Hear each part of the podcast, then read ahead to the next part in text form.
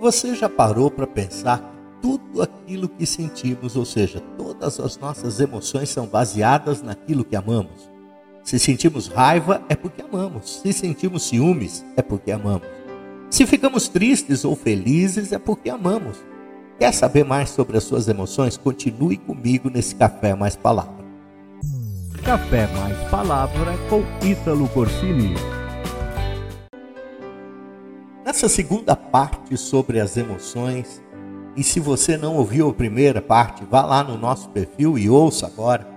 Saiba que todas as nossas emoções estão com suas raízes naquilo ou naqueles que amamos.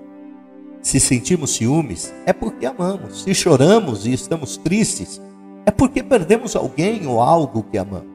Se ficamos com raiva ou com alguma tristeza no coração, é porque alguém que amamos nos feriu. Ou seja, tudo está baseado no amor. Jesus chorou ao saber da morte do seu amigo Lázaro, mesmo sabendo que aquela situação iria se mudada, iria se reverter, e ele iria ressuscitá-lo. Mas mesmo sendo o mais perfeito que já existiu, ele, Jesus, chorou. Chorou porque amava, chorou porque estava de luto por um amigo. Expressou seus sentimentos sem culpa, por amor ao seu amigo que morrera e pela família dele que estava de luto. Tem um autor de um livro chamado Groves, e ele diz lá no livro que tudo é uma questão de amor, ou seja, as emoções fluem do que amamos e ao mesmo tempo elas nos ajudam a amar o que é certo, Deus e uns aos outros.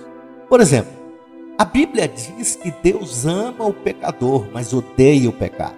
Se você ama Deus, você vai amar o que ele ama e odiar o que ele odeia. Deus não odeia pessoas, ele odeia o pecado. Então, quando amamos a Deus do fundo do nosso coração, vamos amar pessoas e odiar o pecado também.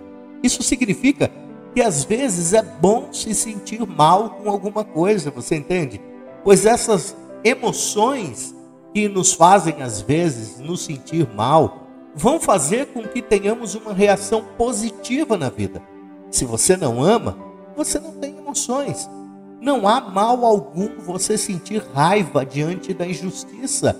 Ao contrário, são sentimentos e emoções corretas. Você sentir o coração acelerado quando algo ou alguém está em perigo à sua frente é, uma, é um sentimento natural. Isto é sinal de que você ama. Mas a pergunta é: estamos amando da maneira correta? Ou as coisas corretas? C.S. Lewis diz o seguinte: amar é ser vulnerável. Ele quis dizer que quando você ama, seu coração estará vulnerável provavelmente será partido. Ele continua dizendo que se você não quer que isso aconteça, então você não deve entregá-lo a ninguém, nem a um animal. Mas lembre-se que ao fazer isso, você estará trancando o seu coração dentro de um caixão. E nesse caixão, seu coração vai mudar e se tornar inquebrável, impenetrável, irrecuperável. Deus não limitou o seu amor, ao contrário, amou o mundo de tal maneira que deu seu Filho unigênito, para que todo aquele que nele cresce encontrasse a vida eterna.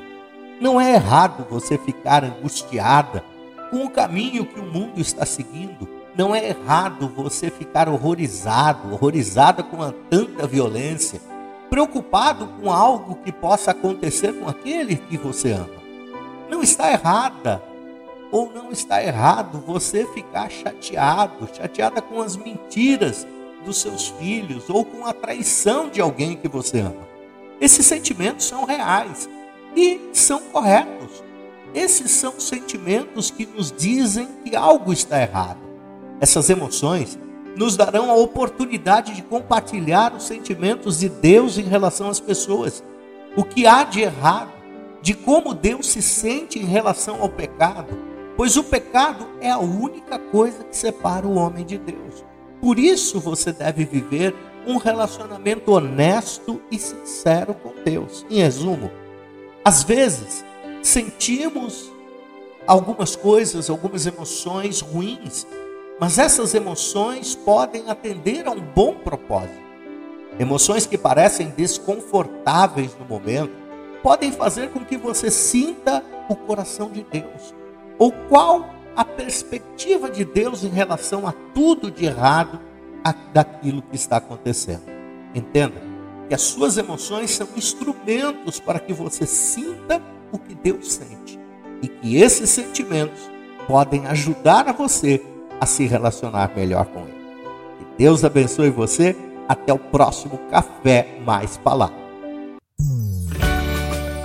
Inscreva-se nas nossas redes sociais e comece bem o seu dia. Café Mais Palavra com Ítalo Corsini.